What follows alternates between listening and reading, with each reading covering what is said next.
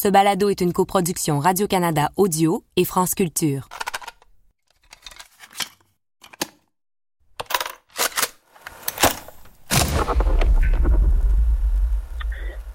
Ouais, j'avais 27 ans, disons. J'allais déjà euh, dans les pénitenciers, tout à fait naïvement. Eh ben, je m'en vais proposer au pénitencier d'Archambault euh, de faire euh, de la thérapie de groupe avec ces multirécidivistes. Parce que c'est ça que je veux étudier. Je veux étudier les, gros méchants. C'est en l'hiver 71, eh ben, c'est là que je vais faire la connaissance de Jacques Messry. Nous faisons ici un retour en arrière, au Québec, au tout début des années 70, pour nous replonger dans la personnalité de Mérine. Le criminologue Pierre-Marie Lagier a rencontré Mérine à plusieurs reprises au pénitencier d'Archambault. Lagier, qui menait alors une étude sur la personnalité criminelle, organisait des discussions de groupe entre détenus. Alors, une des caractéristiques de Mesrine qui est très intéressante, c'est qu'il croit tellement dans son personnage à tel point que j'ai appelé ça le complexe d'Hérostrate. Il a une intéressante théorie au sujet de Jacques Mérine et de sa recherche de célébrité à tout prix. Le complexe d'Hérostrate. Hérostrate est un grec qui s'est dit comment je peux devenir célèbre? Comment je peux faire en sorte qu'on parle de moi ad vitam aeternam Faire du bien, là, tout le monde s'en fout, ça ne me rendra pas célèbre. Alors il s'est dit, ah, ça y est, j'ai trouvé, c'est de commettre le plus grand crime possible. Hérostrate vivait en Grèce en 350 avant Jésus-Christ et il décida que mettre le feu au temple d'Artémis, l'une des sept merveilles du monde, allait faire de lui un homme célèbre. Alors les gens lui disent, mais Hérostrate, qu'est-ce qui t'a pris de mettre le feu au temple? Euh, Je m'en fous que vous me condamniez à mort, euh, vous allez tout le temps vous souvenir de moi. Voilà. il y avait le complexe d'Hérostrate, faire parler de lui. Ce complexe d'Hérostrate semble s'être construit en deux temps pour Mérine. Tout d'abord, dès son arrivée au Québec, il se fabrique un personnage plus grand que nature. Ensuite, il comprend qu'il peut non seulement imposer ce personnage aux yeux du monde, mais aussi et surtout s'offrir à travers lui un destin hors du commun. Et à la fin des années 70, revenu en France, Mérine est qualifié d'ennemi public numéro un. Ses apparitions médiatiques ne laissent personne indifférent, mais son orgueil va le pousser à aller plus loin encore, beaucoup trop loin.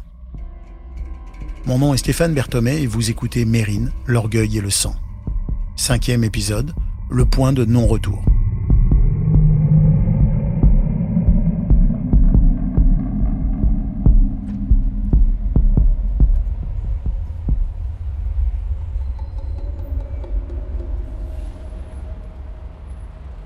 En novembre 1978, René-Georges Kerry fait partie des policiers qui, sous les ordres du commissaire Broussard, enquête sur d'éventuels complices de Jacques Mérine.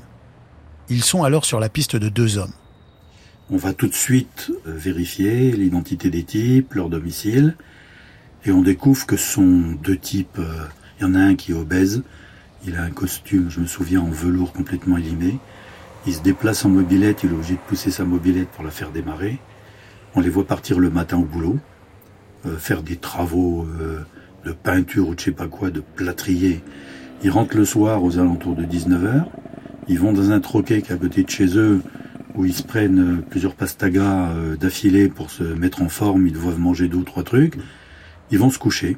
Donc on les voit mardi, mercredi, jeudi, vendredi. On dit ça, complice de Messrine, on se gratte la tête quand même. Hein. On se dit mince Messrine, euh, manifestement, euh, il a du mal à recruter parce que là, il n'est pas dans le top du top du grand banditisme. Et le vendredi aux alentours de, 19h, moi je suis en planque avec les gars sur le terrain. Je dis par radio à Broussard, je lui écoute, hein, les types ils viennent de rentrer comme d'habitude au bar. On est sur les rotules parce qu'on bossait comme des malades. On sentait vraiment pas ces deux types comme étant euh, des complices de Messrine. Et Broussard me dit, bon bah écoute, décroche, euh, vous méritez d'avoir un peu de calme et un peu de repos, et on reprendra tout ça lundi euh, gentiment. On rentre au bureau, déposer les armes, déposer le matériel. Une heure après, il est quoi, 20h30 On est encore au bureau. Un appel radio, agression au domicile du juge Petit. On comprend tout de suite par les premiers témoignages, les premiers éléments que c'est Messrine, en compagnie des deux abrutis qu'on avait dans le collimateur deux heures avant. C'était vraiment des complices de Messrine. Mérine a décidé de se lancer dans une opération punitive pour se venger du juge Petit qui l'a fait condamner presque deux ans plus tôt. Alors, il entraîne dans son sillon Jean-Luc Coupé et euh, un autre qui s'appelle Kopf, qui baignait dans, les idéaux gauchistes. Comme l'explique Philippe Roisès, rien ne fonctionne ce jour-là pour Mérine et ses piètres complices. Alors parfois il s'entoure de gens extrêmement fiables, mais là il s'entoure de gens qui ne le sont absolument pas. Euh, du coup, ils sont en retard. Du coup, Mérine est énervé. S'il est énervé, il y a fort à parier qu'il il est moins performant. En tout cas, voilà, Mérine parti. Euh, Kopf qui les conduit en voiture. Euh, Coupé, je crois qu'il les accompagne aux mobilettes. Euh, il rentre dans l'immeuble. Il, arrive à un étage, il sonne. Il y a quelqu'un qui lui ouvre. et il dit Ouais, le juge petit. Et, il s'est trompé d'étage. Et ils sont gourés, c'est l'étage du dessus. Donc c'est vraiment ni fait ni à. Et effectivement, il n'a pas du tout vérifié que euh, ce soir-là, euh, le juge Petit est en audience, et une audience qui traîne. Et là, quand il arrive, le juge Petit, effectivement, n'est pas présent. Il y a sa femme et sa fille qui sont évidemment terrorisées. Et il est super énervé, il les insulte, euh, entrecoupé de grands discours inspirés gauchistes de circonstances, hein, pour un peu se donner une contenance et que éventuellement que ça se retrouve dans les journaux. Ça montrait un Mérine qui n'avait pas prévu le coup, euh, qui savait pas quoi faire, qui avait perdu toute contenance et tout contrôle. Donc c'est vraiment, euh, là pour le coup, euh, sur le CV de Mérine, c'est vraiment pas brillant. La femme et la petite fille de deux ans, terrorisées, sont aspergées de gaz lacrymogène. On est loin ici du bandit de haut vol. La police est avisée et arrive sur place. Mérine parvient à se sauver, mais son complice Jean-Luc Coupé est arrêté. Jean-Luc Coupé sera inculpé d'arrestation illégale, séquestration de personnes avec prise d'otage, vol qualifié et infraction sur la législation des armes. Mesrine avait choisi un bien piètre complice, Jean-Luc Coupé, co-auteur de l'agression chez le juge Petit et qui a été arrêté par les policiers. Coupé, en effet, leur a tout raconté, tout ce qu'il sait de la vie de Mesrine depuis son évasion de la prison de la Santé. Ainsi, grâce à lui, les enquêteurs ont retrouvé les deux planques de Mesrine à Paris, situées toutes les deux d'ailleurs dans des impasses du 18e arrondissement. Mérine a franchi un nouveau cap en s'en prenant cette fois à un membre de la magistrature, l'un des symboles de l'État français. Lors des perquisitions qui suivent, les policiers découvrent dans la planque de Mérine des photos, des armes et même une cassette audio dans laquelle Jacques raconte à Sylvia Jean-Jacques sa future visite vengeresse au juge Petit. Mais Mérine a déjà déménagé quelques rues plus loin. Cette équipée n'est pas seulement un lamentable échec, elle marque aussi la fin de la collaboration entre Mérine et son complice François Besse qui a refusé d'y prendre part et prend alors définitivement ses distances. Bien lui en a pris, car cette opération vengeresse mal préparée et mal réalisée aurait alors très bien pu sonner la fin de la cavale de Mérine. La police française est plus que jamais sur ses traces et son aura de criminel efficace et organisé est quelque peu écornée. Il tente de corriger le tir lors de ses apparitions dans la presse et donne notamment une entrevue au quotidien Libération qui titre Mérine s'explique. Mérine affirme qu'il voulait bel et bien exécuter le juge Petit, mais pas par vengeance, prétendant que c'était pour lui une façon de dénoncer une fois de plus les conditions de détention dans les quartiers de haute sécurité. Quel étrange besoin quand même pour un simple criminel de toujours vouloir justifier ses actes. Et après le départ de François Besse, Mérine doit se trouver de nouveaux complices. C'est à cette époque qu'il s'associe avec un braqueur à la réputation bien établie dans le milieu, Michel Chaïevski. Après un vol d'un grand supermarché qui leur rapportera plus d'un demi-million de francs, les deux hommes décident de s'attaquer à une cible bien plus lucrative encore. Le 20 juin 1979, vers midi, dans la commune de Beaumont-sur-Sartre, deux hommes enlèvent l'ancien banquier Henri Lelièvre, alors âgé de 82 ans au tout début, vous soupçonnez pas Jacques Mérine Non. Il n'est pas dans votre portrait, si je comprends bien. Tout à fait, tout à fait, parce que euh, jusque-là, il ne s'était pas attaqué, je dirais, au grand banditisme italien, de la mafia italienne, avec les, les enlèvements de personnes et bien évidemment avec des demandes de rançon très importantes. Emmanuel Farrugia fait partie des policiers qui ont été, à partir de l'enlèvement d'Henri Lelièvre, directement impliqués dans la traque de Mérine, et ce jusqu'au dernier jour. Il faisait partie à l'époque de l'OCRB, l'Office central de répression du banditisme, sous les ordres de Lucien Aimé Blanc. Comme les faits se sont déroulés en dehors de Paris, c'est donc l'OCRB qui est chargé de l'enquête. Et les premiers liens vers Mérine ne se font pas attendre. Comme on a des signalements précis de son fils, donc Henri aussi le lièvre, euh, on a fait des portraits robots. Des portraits robots, bien sûr, de personnes qui étaient maquillées. Hein. Ils avaient euh, la barbe, tout ça, etc. On a fait appel à des spécialistes pour essayer de déterminer un visage à partir de ces portraits robots. Donc, on a enlevé les moustaches, on a enlevé cette, espèce de barbe, euh, la moumoute, etc. Et puis, petit à petit, donc, on arrive à sortir le portrait de Jacques Messrine. Voici donc à nouveau les policiers sur la piste de Mérine, qui a fixé la rançon à 10 millions de francs avant d'accepter de la baisser à 6 millions. Une somme qui équivaut tout de même à environ 3 millions d'euros d'aujourd'hui. La remise de la rançon doit être effectuée par l'un des fils du banquier, Michel Lelièvre, en voiture et sur une petite route de campagne. Il est suivi à bonne distance par les hommes de l'OCRB qui doivent intervenir lors du contact avec les ravisseurs. Mais une opération de filature lors d'une remise de rançon comporte une très grande part d'incertitude. Comme on disait lorsque j'étais policier, on installe d'abord le dispositif, c'est-à-dire qu'on met en place tous les policiers suivant un plan établi d'avance, et ensuite on improvise.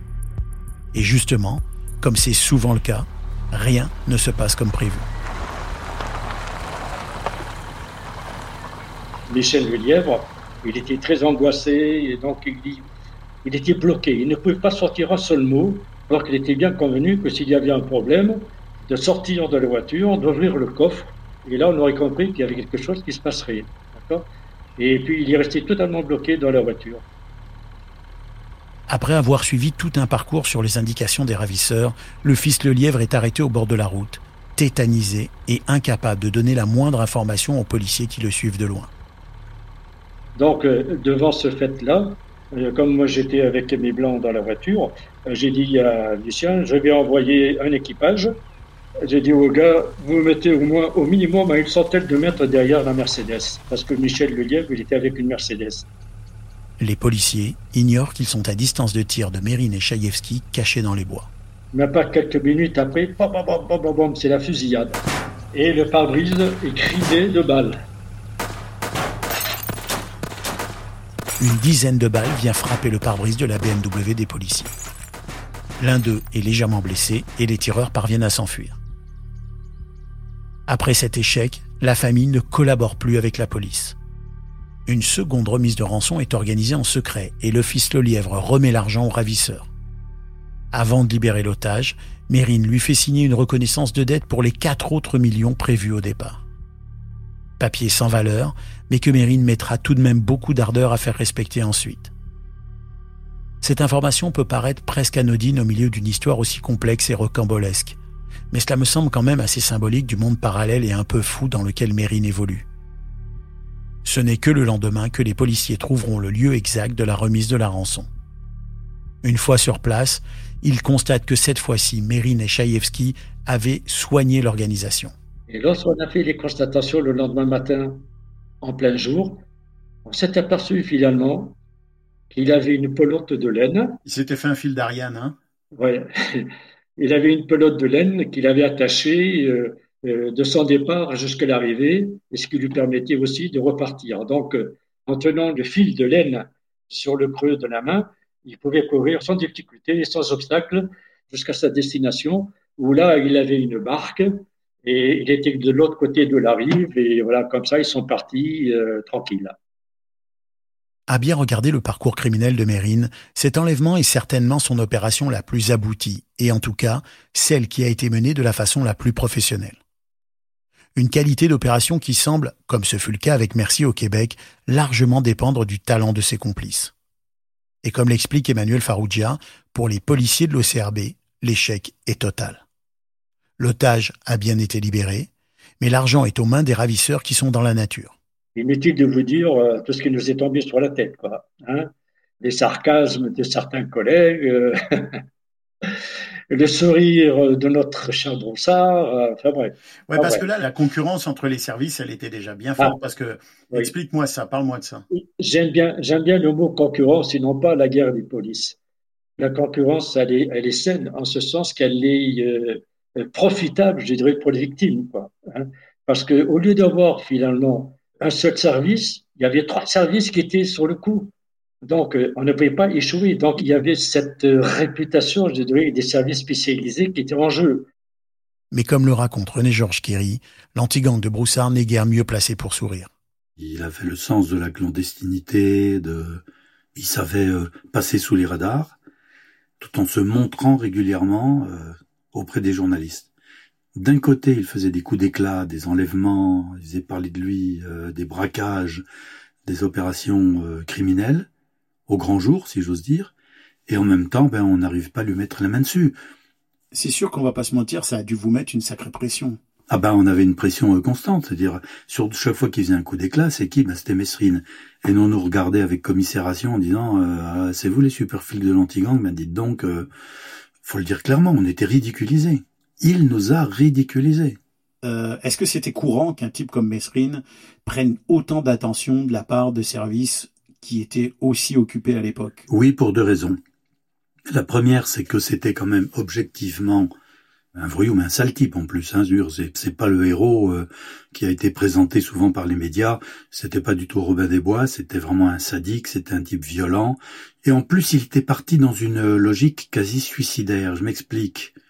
Alors que un grand voyou du grand banditisme normal, Bess, Chaïevski et d'autres, disparaissait dans la nature après avoir fait un superbe coup, leur apportant beaucoup d'argent, je pense par exemple à l'affaire Le Lièvre, quand il y a eu l'enlèvement de Le Lièvre, Messrine a récupéré avec ses complices pas mal d'argent.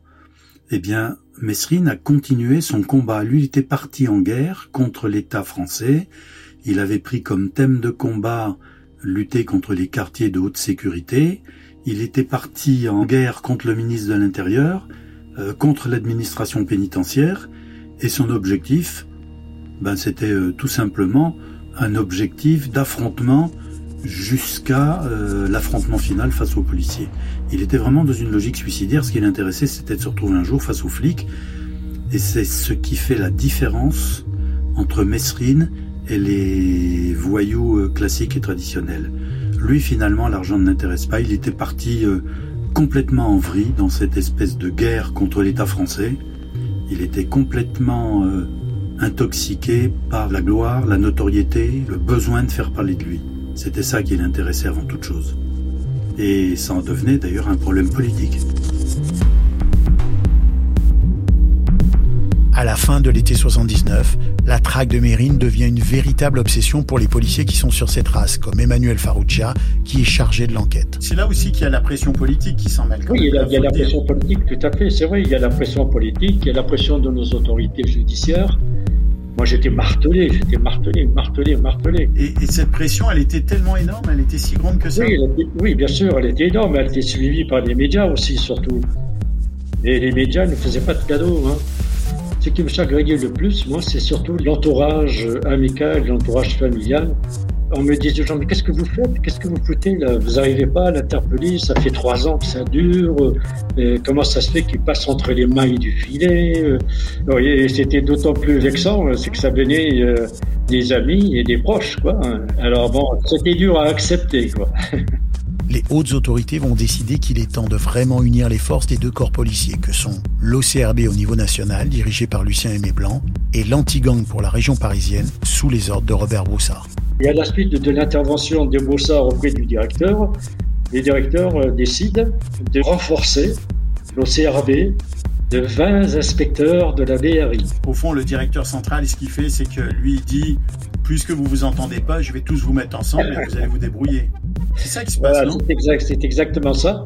Et moi, j'étais content. Euh, avec un renfort d'une vingtaine d'inspecteurs d'autograde, j'étais aux anges. Hein. Et ça s'est très, très, très, très bien passé au niveau de l'entente euh, entre la BRI et de l'OCRB. Cette décision de réunir les forces policières pour éviter de les voir se concurrencer sur le terrain sortira dans les médias comme une unité anti-mérine spécialement dédiée à la traque du criminel. En fait, ce choix est autant destiné à satisfaire Broussard, le chef de l'anti-gang, qu'à tenter de limiter la concurrence entre les troupes. C'est à l'époque une mesure plutôt inédite.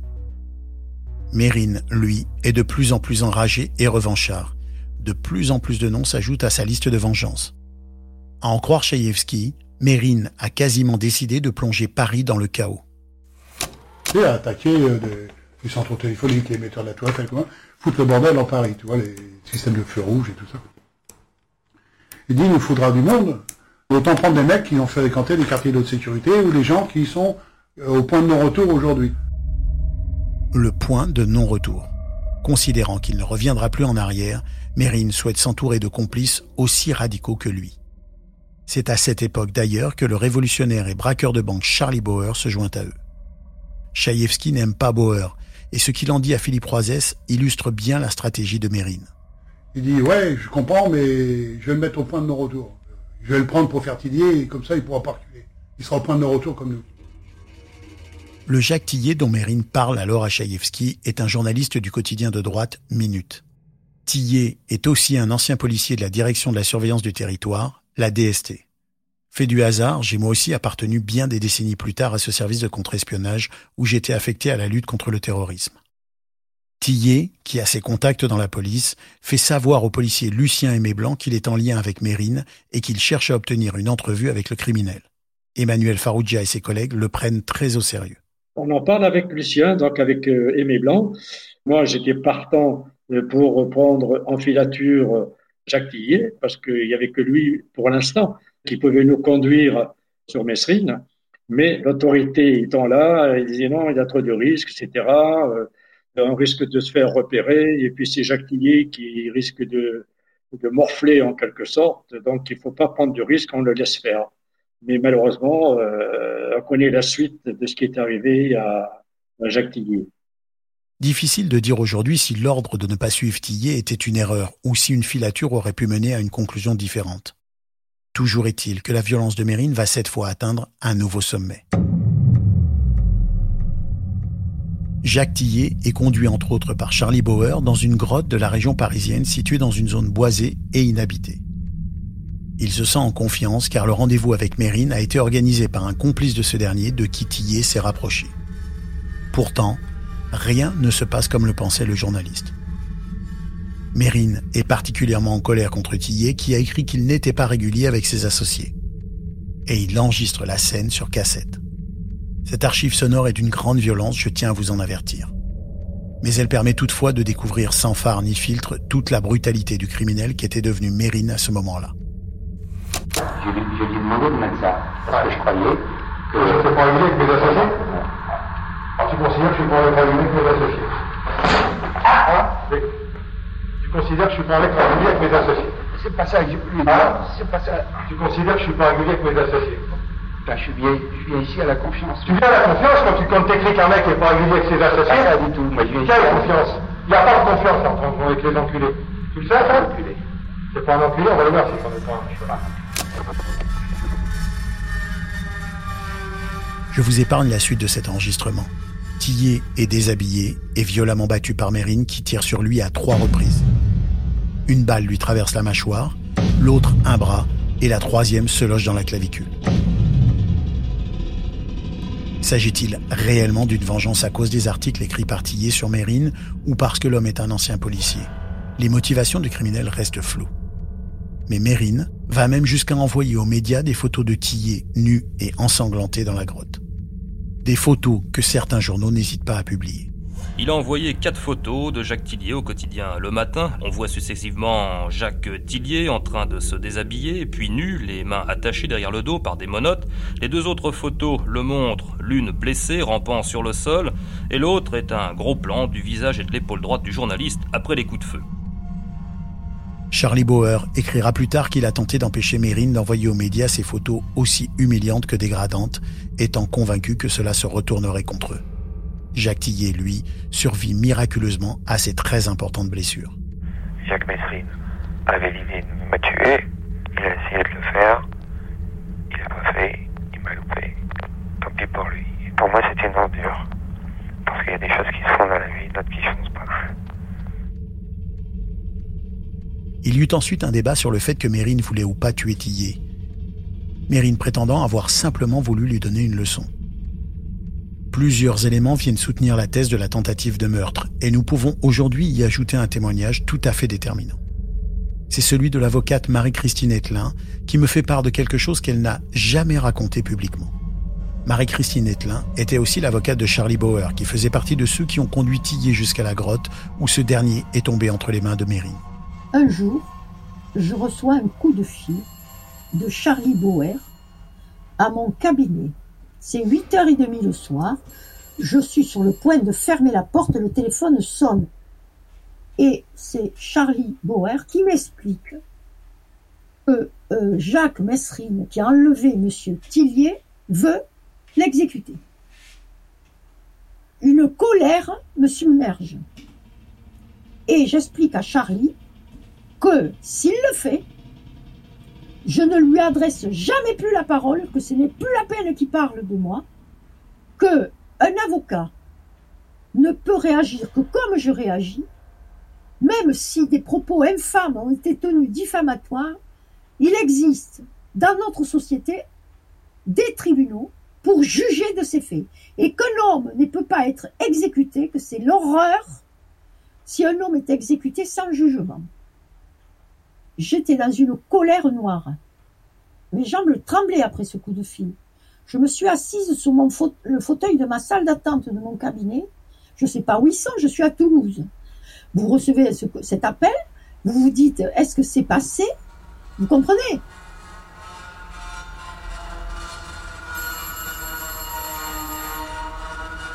Le téléphone sonne à nouveau.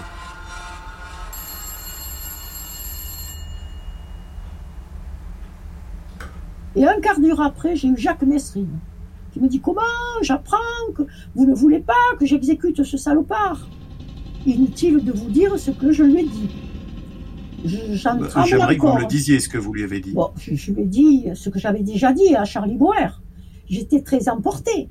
Euh, il n'avait aucun droit de vie et de mort, à aucun titre, et que la démocratie, c'était aussi les tribunaux. Voilà. Mais il vous a, il vous a clairement été dit par Bauer et Mérine à l'époque que Mérine voulait tuer Tillet. Oui, oui, oui, ça m'a été dit. Il voulait l'assassiner. Oui, oui. Mais alors évidemment, j'ai des questions qui me viennent là. Vous avez eu un gros cas de conscience. Euh, un cas de conscience, qu'est-ce que vous voulez que je fasse? Appeler la police pour dire euh, ils ont Tillier Ils le savaient, tout le monde le savait, je crois. Je pense que c'était pendant l'enlèvement. Il me semble, il me semble l'enlèvement de Tillet était déjà connu là. Oui, oui, je pense. Je pense. Mais il se trouve que c'est moi, si vous voulez, qu'on appelle. Et là, je me sens responsable, quelque part. Mais en tant que citoyenne, pas en tant qu'avocate. Pourquoi Charlie Bauer, qui est un homme rompu à, à, l'univers violent, vous appelle à ce moment-là? eh ben, Pour que je l'aide à convaincre Mesrine de ne pas exécuter euh, Monsieur Tillier. C'est tout. C'est tout. Madame Etlin pense que Bauer et Mérine l'ont appelé pendant qu'il détenait Tillet. Je n'ai pas de raison de mettre en doute sa parole, même s'il me paraît étrange que l'un puis l'autre puisse l'avoir appelé pendant qu'il retenait dans une grotte au fond des bois. Est-il possible que ces appels aient été passés avant l'enlèvement de Tillet? Je l'ignore, mais il n'en reste pas moins que ces propos crédibles viennent renforcer la version selon laquelle Mérine aurait réellement eu l'intention de tuer Jacques Tillet. Un acte qui illustre bien toute la violence des réactions de Mérine lorsqu'il pense qu'on porte atteinte à son image. Et comment vous analysez ça à rebours, ce comportement de Mérine qui veut tuer ce gars juste parce qu'il lui a, il a écrit Mais parce que justement, vous parlez de son image dans la société, de l'image qu'il donne de lui-même. Il ne tolère pas qu'on le critique. C'est ça le problème. Il ne tolère pas qu'on critique son comportement. Voilà, c'est insupportable. Il n'a aucun regret de, rien. C'est extrêmement radical comme, comme attitude. Hein. Ben, bien sûr. Mais on ne devient pas un assassin euh, par hasard.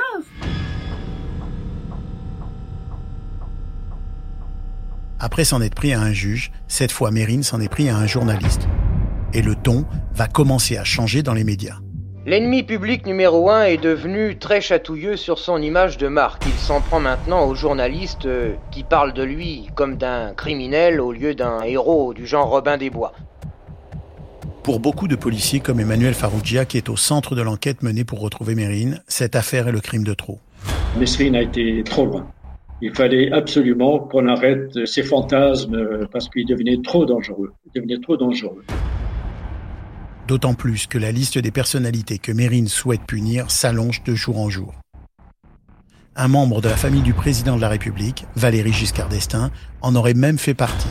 L'État avait eu vent que Mérine voulait aussi s'en prendre à un des fils de Giscard. Donc euh, là, il y a une dimension personnelle aussi qui fait que c'est plus possible ce type, quoi. En tout cas, l'étau se resserre. Mérine a dépassé le point de non-retour. Et selon le policier Emmanuel Farougia, il est aussi de plus en plus isolé. On a eu connaissance qu'il y avait eu même un contrat sur lui de la part de certaines personnes euh, qui étaient dans le grand banditisme parce qu'il devenait trop gênant. Ah ouais, vous avez eu des infos comme quoi euh, il y en a quelques-uns qui auraient aimé euh, se débarrasser de lui? Voilà, c'est ça. C'était le milieu des braqueurs et c'était un mélange. Les, les, les, personnes qui trafiquaient, je dirais, dans tous les domaines, Mesrine devenait gênant pour eux, et pour la bonne raison suivante, c'est que lorsqu'on faisait des descentes, on ne faisait pas de cadeaux dans les rades, dans les restaurants, dans les cabarets. Donc, on faisait une politique de terre brûlée, de façon à ce que quelqu'un puisse nous communiquer un renseignement, dire arrêtez, arrêtez, on en a marre, euh, et voilà, on vous donne Mesrine, euh, mais foutez-nous la paix maintenant. C'était un grand classique, là, vous mettiez de la pression à tout le monde pour que ça balance, puis pour l'isoler aussi, j'imagine. Oui, tout à fait. Il, a, il avait atteint, si je peux dire, l'apogée euh, du crime. Hein. De toute façon, il était, il n'y a plus rien qui le gênait, de toute façon.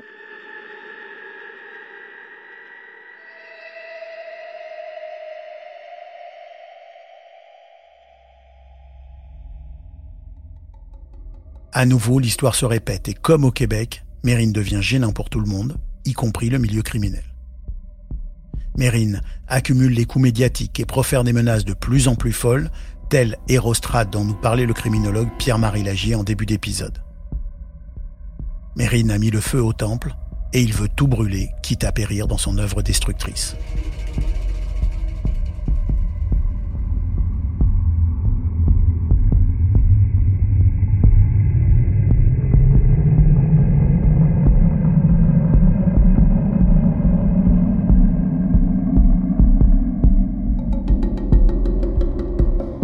D'avoir écouté le cinquième épisode de Mérine, L'orgueil et le sang. Je suis Stéphane Berthomé, j'ai scénarisé et animé cette série qui est réalisée par Cédric Chabuel. Cette série est une coproduction Radio-Canada Audio et France Culture. On se retrouve au prochain épisode. Comme je comprends que Mesrine est coincée, j'ouvre la portière de ma voiture, je sors de voiture avec mon arme à la main et je braque Mesrine on savait pertinemment, et ça je le certifie, que dans le sac qui était à ses pieds, il y avait deux grenades défensives. On sait qu'une grenade défensive américaine est mortelle jusqu'à 100 mètres.